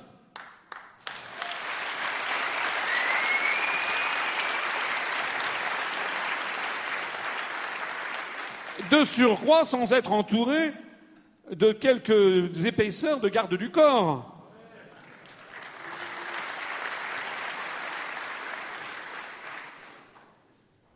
Il y en a encore moins qui vont voir des maires. Je vais voir un maire une fois, comme ça, qui m'a dit euh, Ah non, non, non, moi je vais parrainer M. Juppé. Alors, bon, très bien. J'ai dit Mais M. Juppé, il n'a pas besoin de vos parrainages. Il va en avoir 4000. Ah oui.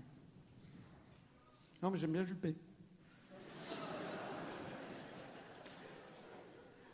Alors j'ai dit, mais oui, mais.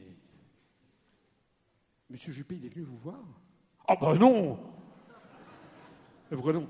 Ah oh, bah non Pourquoi non? Bah Parce qu'il y a d'autres choses à voir, à faire. Je dis, attendez, moi j'ai rien à faire. Ah non, j'ai pas dit ça. J'ai si, en fait, pensez que moi j'ai rien à foutre. Monsieur Juppé est retraité. Moi je suis en activité. Oui, mais bon, euh, voilà. Euh. Alors je dis, bon, ah, d'accord. Il y a là, il faut qu'il s'occupe d'un parti politique. Pour moi, ce n'est pas mon cas. Je dis, euh, il vous envoie des collaborateurs pour venir. Ah ben non. Je dis, monsieur le maire, finalement, au moment où monsieur Juppé a besoin de vous, non seulement il ne vient pas vous voir, mais il n'envoie personne. Vous imaginez s'il est élu, quand il n'aura plus besoin de vous,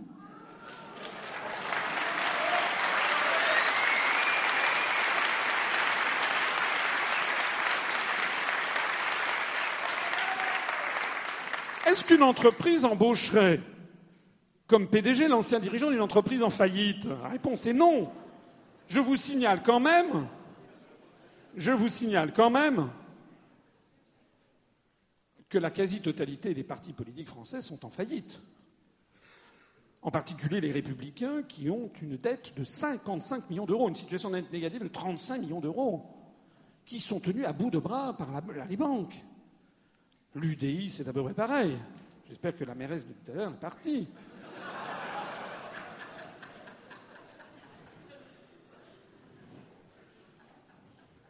À Nouvelle-Donne, c'est encore mieux, puisque le Bureau national vient de saisir le procureur de la République contre les agissements de, son candidat à la présidence de la République, la Routurou. Les Verts sont en subclaquant, le NPA n'existe quasiment plus, je ne parle pas euh, du Parti socialiste. Voilà des gens qui passent leur temps à défiler à la télévision pour nous donner des leçons de grande gestion pour nous expliquer qu'il va redresser la France. Les républicains ou le PS touchent des dizaines de millions d'euros d'argent public par an, c'est votre argent et le mien d'ailleurs, et ils trouvent le moyen d'être en faillite. Nous, nous n'avons zéro euro d'argent public, nous n'avons que votre argent, et nous, nous sommes avec une structure financière qui est tout à fait satisfaisante. Alors, la première chose, n'est-ce pas, c'est que pour juger de quelqu'un qui peut gérer son pays, regardez déjà comment il gère ses propres finances. Regardez déjà comment il gère son propre parti.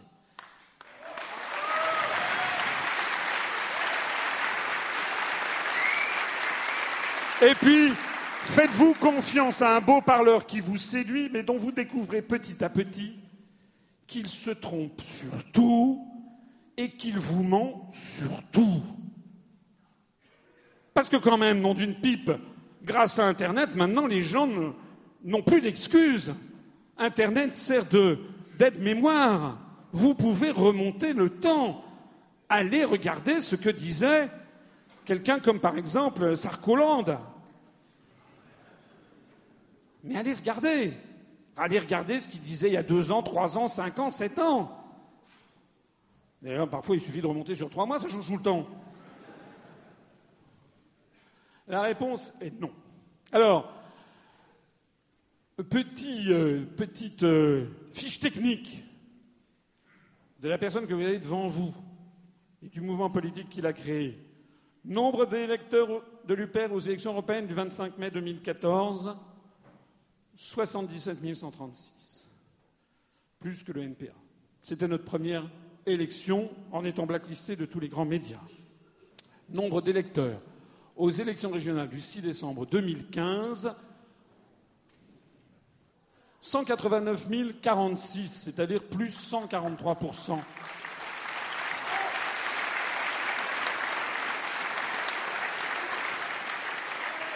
En un an et demi, sans être jamais passé sur un seul des grands médias français.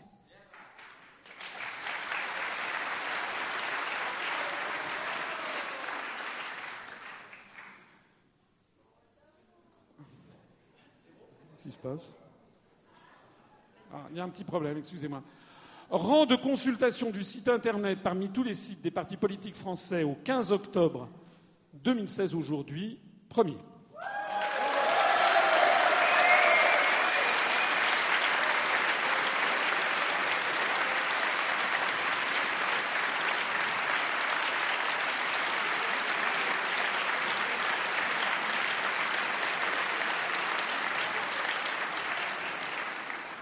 Nombre d'adhérents au 15 octobre 2016 aujourd'hui à 18h, 12 353.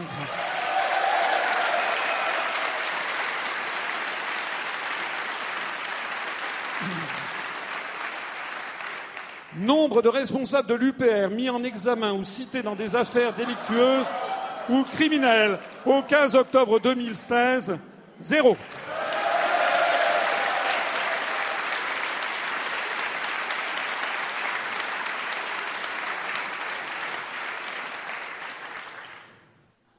Montant total d'endettement de l'UPR au 15 octobre 2016, 0 euros.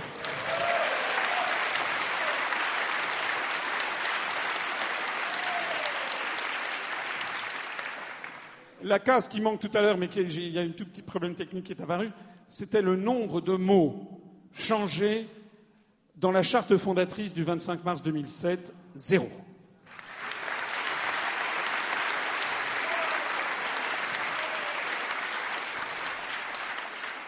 Nombre de participants à notre université d'automne 2016, où nous sommes aujourd'hui 727. Plus 63 plus 63 par rapport à l'année dernière.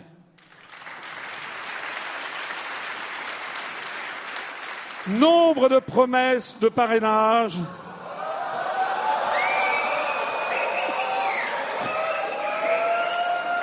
pour l'élection présidentielle de 2017. Au 15 octobre 2016, l'émotion est à son comble.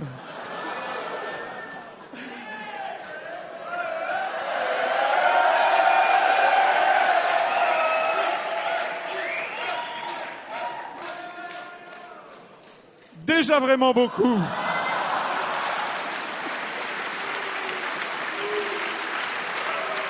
Mais pas encore assez. Je l'ai dit et je le redis, on en a beaucoup, mais nous n'en avons pas encore assez. Des promesses, hein Je lance donc ici un appel à tous celles et tous ceux qui sont sur le terrain, qui connaissent des maires, dont le père est maire, ça peut arriver, dont le maire, la mère est mère, dont la grand-mère est mère, dont les amis sont mères. Bref, il faut se mobiliser. J'ai bon espoir que nous y arrivons, mais nous ne les avons pas encore, d'autant plus que ce ne sont que des promesses et qu'il nous faut un matelas de sécurité. Donc il faut vraiment, vraiment se lever les manches pour y parvenir. Parce que vous imaginez ce que ce serait si j'ai les 500 parrainages. Voilà, le nombre de mots changés dans la charte fondatrice du 25 mars 2007, zéro, c'est important, parce que je n'ai pas trouvé mieux comme preuve irréfutable que l'UPR est absolument constante dans ses analyses depuis dix ans, depuis sa création. Il n'y a pas un seul autre mouvement politique, un seul autre responsable politique qui puisse en dire autant que moi.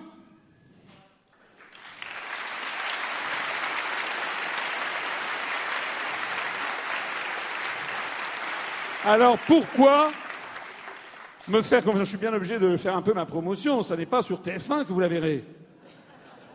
Pourquoi me faire confiance? Pourquoi me faire confiance? Eh bien, non, ça c'est, on l'a déjà vu. Hein Parce que j'ai une très grande expérience professionnelle, à la fois des finances de l'État et de la diplomatie au plus haut niveau. Il n'y a pas tant de candidats que ça qui peuvent en dire autant.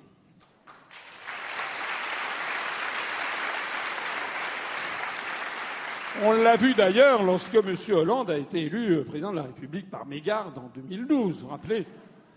Il a pris un avion, il s'était fait saucer sur les Champs-Élysées. Après ça, il a pris un avion, il est arrivé à Berlin. comme il marchait pas droit sur le tapis rouge, il y a Miss Merkel qui a commencé à lui donner des ramponneaux dans les côtes. Vous vous rappelez? Ce n'était que le début d'une longue, longue série d'avanies. Après, c'était à Camp David où il y avait Obama qui lui a mis la papate. Il y avait est-ce que je peux aller faire pipi? Tout a été comme ça depuis le début de ce quinquennat. Pourquoi me faire confiance? Parce que toutes mes analyses ont été validées depuis bientôt dix ans. Je vous lance un défi. Plus exactement, c'est aux autres candidats. Trouvez-moi, grâce à Internet, trouvez-moi un seul sujet sur lequel je me suis trompé.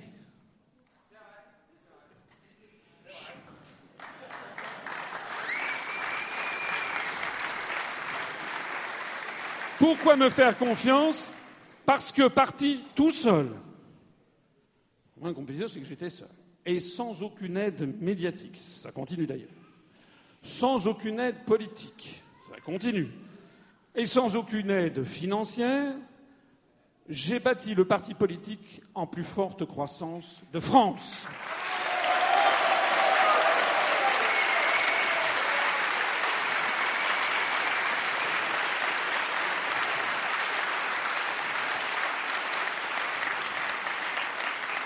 Je n'ai pas hérité d'un parti politique.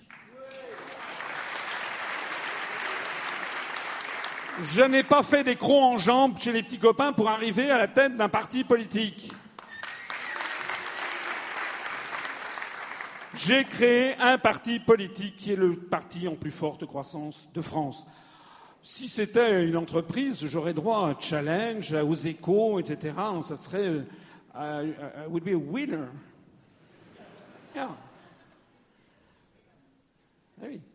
It will be a success story. Vous pouvez me faire confiance parce que ce parti, qui ne vit que de l'argent de ses adhérents et donateurs, est extrêmement bien géré et qu'il a une situation financière solide puisque son endettement est de zéro euro. Je l'ai dit tout à l'heure.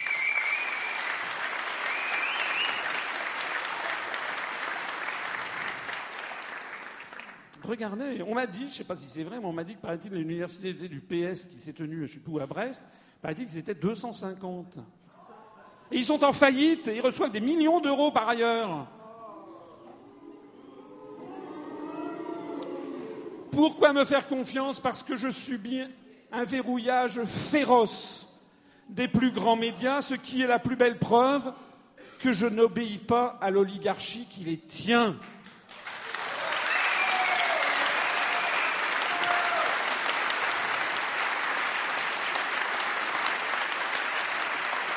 Mon seul patron, c'est le peuple français.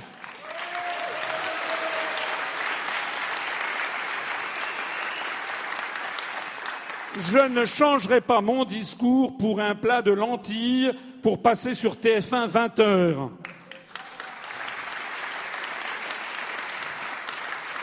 Pourquoi me faire confiance?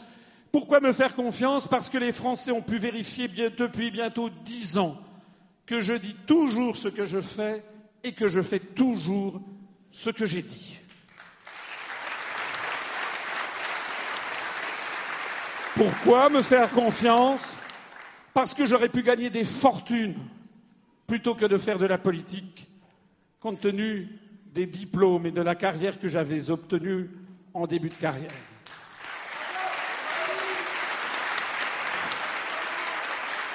Si j'étais intéressé par l'argent, eh bien, je vous assure, il y a une chose qui est sûre, c'est que je n'aurais pas fait ce que je fais.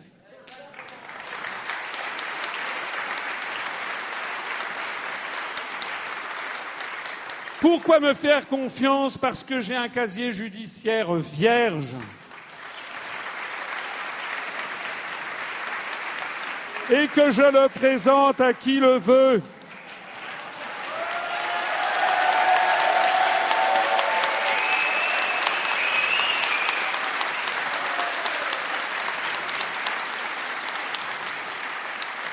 Il est quand même incroyable de voir qu'il y a des dizaines de professions en France où il faut un casier judiciaire vierge pour être agent d'accueil de la SNCF, pour être sage-femme, pour être commissaire au compte, pour être fonctionnaire, pour être gendarme, policier, sapeur-pompier, taxi.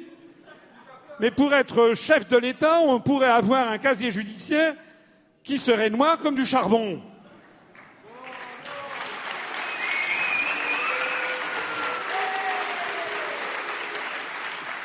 Pourquoi me faire confiance Parce que je n'appartiens à aucun réseau? Je ne suis pas un young leader de la French American Foundation. Je n'ai jamais été invité au Bilderberg. Je n'ai pas été sélectionné par le Bilderberg pour être le prochain président de la République. Voilà pourquoi vous pouvez me faire confiance.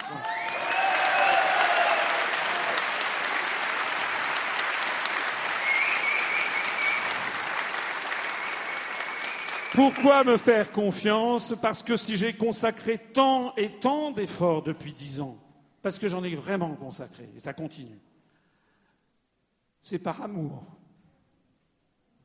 pour mon pauvre pays, c'est par respect pour toutes les générations qui l'ont bâti.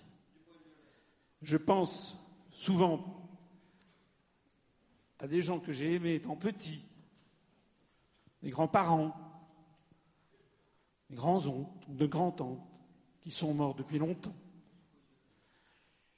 et qui, euh, souvent je pense à eux, je me dis, mais qu'est-ce qu'ils penseraient s'ils revenaient? J'ai consacré tant et tant d'efforts depuis bientôt dix ans par la conviction que collectivement, nous n'avons pas le droit de laisser détruire la France.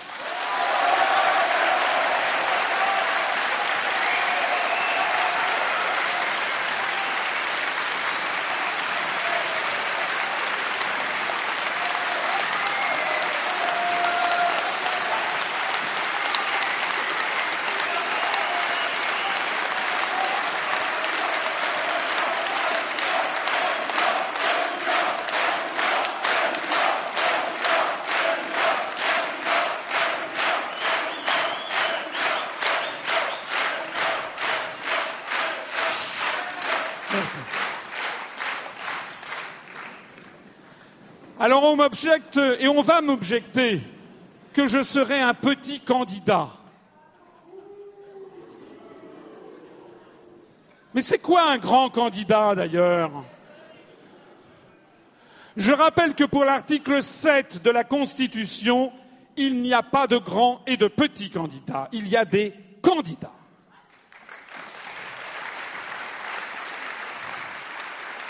Par exemple, si pendant la campagne électorale, c'est l'article 7 de notre Constitution qui le précise, si pendant la campagne électorale, il est précisé que si un candidat décède, l'élection est reportée. On ne dit pas, si c'est un petit candidat, euh, on peut continuer. C'est pas grave.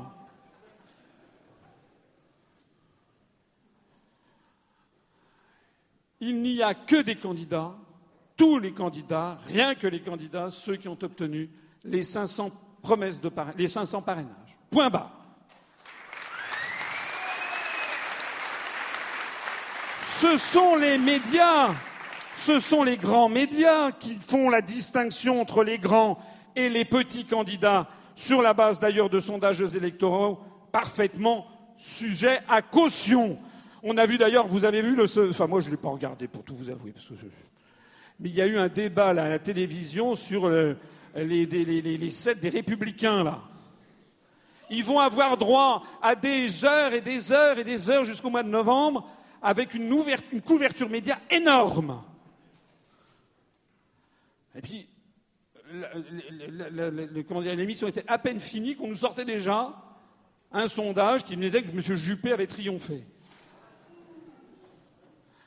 Tout est vérolé. Donc vous devez aller porter autour de vous la bonne parole, vous devez dire n'écoutez plus, c'est le poison, le poison de la France, c'est ça. Ce sont les grands médias qui vous disent qu'il y aurait des grands candidats.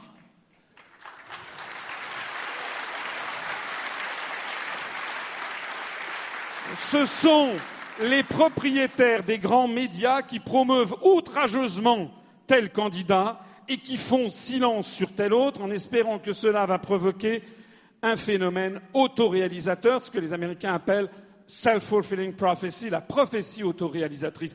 Alors ça, c'est la mauvaise nouvelle, mais la bonne nouvelle, c'est que désormais les peuples regimbent. À travers tous les continents, on voit désormais que cette mécanique infernale de formatage de l'opinion publique est en train de se gripper. regardez ce qui s'est passé avec le Brexit. Tous les sondages étaient montrés que le Brexit serait battu encore six mois avant. Même encore 15 jours avant, il y avait des sondages qui donnaient le Brexit battu. Tous les médias expliquaient que ce serait l'apocalypse et les Britanniques ont dit qu'ils sortaient de l'Union européenne. Regardez ce qui s'est passé avec Beppe Grillo en Italie qui n'était reçu par aucun média. Regardez ce qui s'est passé en Inde avec le nouveau Premier ministre, enfin nouveau, il était plus maintenant quelque temps, le Premier ministre maudit du Bharatiya Janata Party, c'est-à-dire du parti de la mer Indienne, qui est arrivé au pouvoir sans pratiquement jamais passer dans les médias en étant seulement dans le bouche à oreille et sur Internet en Inde. Et regardez même ce qui est en train de se passer aux États-Unis, où finalement la compétition électorale est beaucoup plus étonnante que prévu. Même aux États-Unis, les peuples commencent à en avoir assez, à comprendre à quel point ils sont manipulés par les propriétaires justement des grands médias et par leurs prophéties auto-réalisatrices. Alors, ces grands candidats est-ce qu'ils sont grands par leur sincérité politique? Est-ce qu'ils sont grands par le respect de leurs promesses et de l'intelligence des Français? Mais non, ils sont minuscules. Est-ce qu'ils sont grands par leur connaissance approfondie, sérieuse de l'économie? Est-ce que ce sont des gens qui ont étudié en conscience les dossiers dont ils parlent? Est-ce que ce sont des gens qui connaissent bien les phénomènes monétaires? Est-ce que ce sont des gens qui connaissent sur le bout des doigts l'histoire de leur propre pays, l'histoire de France? Est-ce que ce sont des gens qui connaissent parfaitement les cultures du monde? Est-ce que ce sont des gens qui ont lu le Coran, la Bhagavad Gita, qui ont lu les Upanishads, qui ont lu différents textes religieux, qui se sont intéressés à la façon dont ça marche le chinois, le japonais, l'arabe, etc. et le sanskrit? La réponse est non, ce sont des incultes. Ce sont des gens qui sont dans le culte.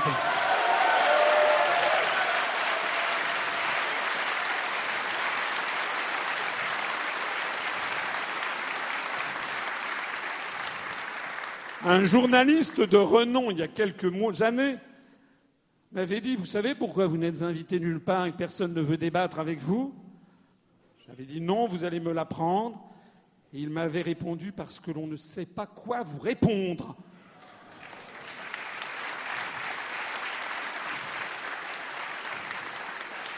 Est-ce que ces grands candidats sont grands par leur désintéressement et leur volonté de servir les Français? La réponse est non. Est-ce que ces candidats sont grands par la bonne gestion de leur parti politique et par leurs succès gouvernementaux La réponse est non. Quand vous voyez ce qu'avait laissé comme trace M. Juppé, qu'on ose nous présenter comme un perdreau de la veille, alors qu'il y avait des millions de Français qui étaient descendus dans les rues, est-ce qu'ils sont grands pour tout ça? Non. Ce que les grands médias appellent un grand candidat, c'est tout simplement un candidat cynique qui a décidé une fois pour toutes que son patron c'était l'oligarchie, que ce n'était pas le peuple français.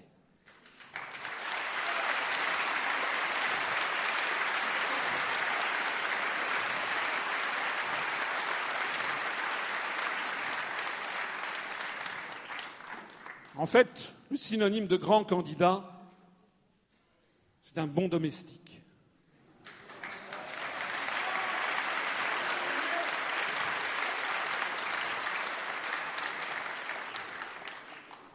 Mais moi, je suis un mauvais domestique de l'oligarchie. Moi, je me bats pour mon pays et mon seul patron, c'est vous.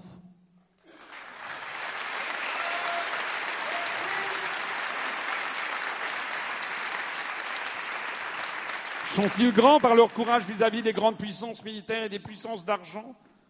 C'est minable. Alors, pourquoi les grands candidats et les grands médias font-ils comme si nous n'existions pas, comme si je n'existais pas, mais vous non plus? L'année dernière, à la même époque, il y a eu à peu près 450 personnes. Là, on en est à 727, 730. L'année dernière, France 3 était venu faire un petit reportage. Ça n'a pas été très long. Ils avaient jugé nécessaire d'ailleurs de ne pas m'interviewer personnellement. Enfin, on avait eu droit à un petit quelque chose. Mais cette année, ils nous ont fait une infidélité.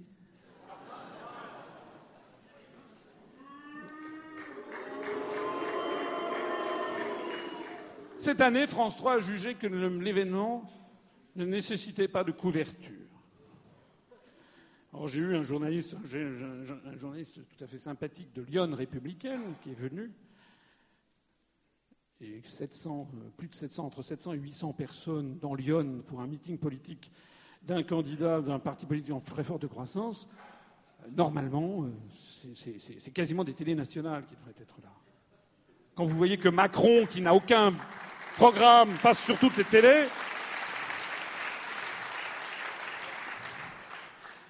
alors pourquoi ils font comme si nous n'existions pas? Pourquoi en fait ils vous méprisent? Ils considèrent que vous êtes des non-êtres. Vous avez le droit de payer vos impôts, vous avez le droit de payer la taxe, la redevance audiovisuelle, vous en avez même le devoir. Mais pour le reste, ils font comme si vous n'existiez pas. Et pourquoi ils font ça? Eh bien parce qu'au fond d'eux-mêmes, ils savent que nous avons raison. Au fond d'eux-mêmes, ils savent que nous avons la compétence. Et ce n'est pas à nous de majesté. Hein c'est qu'il y a, je m'en réjouis, en permanence des gens qui nous rejoignent avec des talents dans tous les domaines. Je suis dépassé par l'enfant que j'ai créé. Comme Verrocchio, paraît-il, laissant tomber son pinceau lorsqu'il vit que Léonard de Vinci, dans le Saint-Jean-Baptiste, avait peint en bas à gauche des anges léonardesques. Ils savent que nous avons la compétence ils savent que nous avons le courage. Ils savent que nous avons la constance. Ils savent que nous avons la maîtrise sur nous-mêmes. Ils savent que nous avons la compréhension des choses et des événements. Ils savent que nous avons la connaissance historique. Ils savent que nous avons la sûreté de jugement. Ils savent que nous avons le désintéressement personnel. Ils savent que nous avons l'amour vrai et profond de notre pays bien-aimé de la France.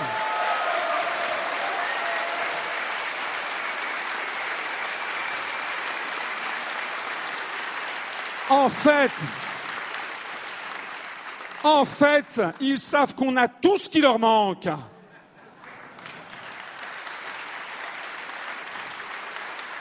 Et ce qui leur fait peur, c'est qu'ils savent que de plus en plus de Français les quittent pour me rejoindre et pour rejoindre l'UPR. Ils sont terrorisés de cette affaire.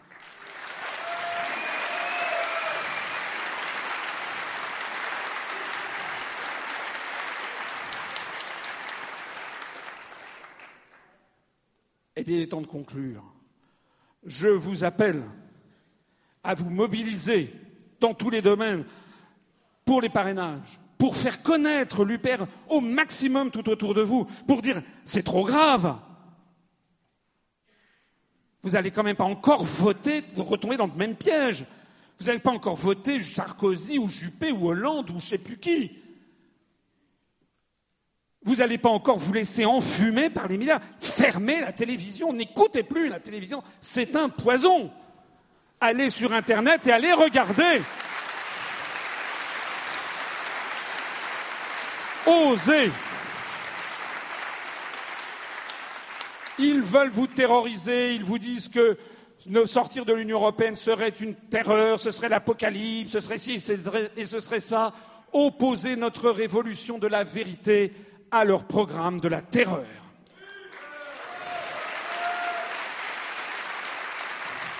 Opposer notre révolution de l'honnêteté à leur corruption, à leur passe-droit et à leur népotisme.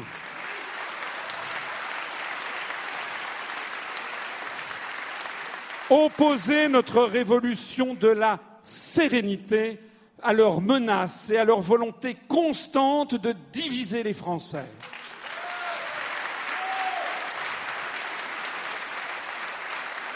Opposer notre révolution de la liberté à leur dictature euro-atlantiste masquée.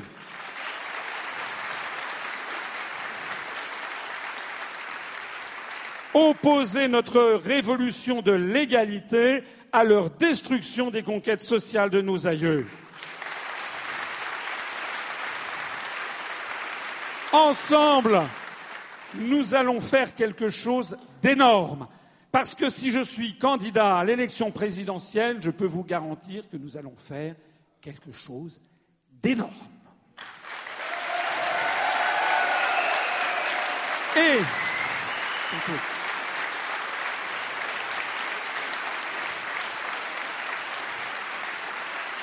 Et vous pourrez dire, vous pourrez dire à vos enfants et à vos petits-enfants, j'y étais.